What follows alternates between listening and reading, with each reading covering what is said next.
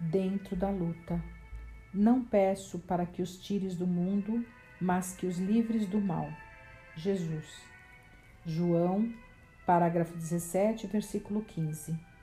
Não peças o afastamento de tua dor. Roga forças para suportá-la com serenidade e heroísmo, a fim de que lhes não percas as vantagens do contato.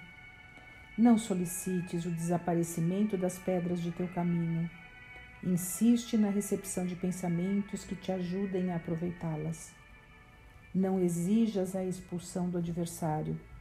Pede recursos para a elevação de ti mesmo, a fim de que lhes transformes os sentimentos.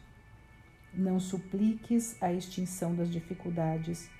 Procura meios de superá-las, assimilando-lhes as lições.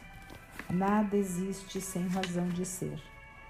A sabedoria do Senhor não deixa margem à inutilidade.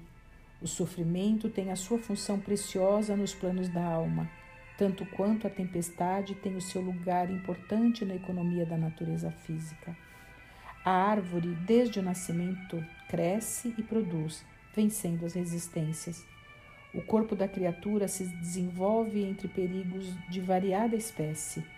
Aceitemos o nosso dia de serviço, onde e como determine a vontade sábia do Senhor. Apresentando os discípulos ao Pai Celestial, disse o Mestre: Não peço que os tires do mundo, mas que os livres do mal. A terra tem a sua missão e a sua grandeza. Libertemo-nos do mal que opera em nós próprios e receber-lhe-emos o amparo sublime, convertendo-nos junto dela em agentes vivos do abençoado reino de Deus. Emmanuel.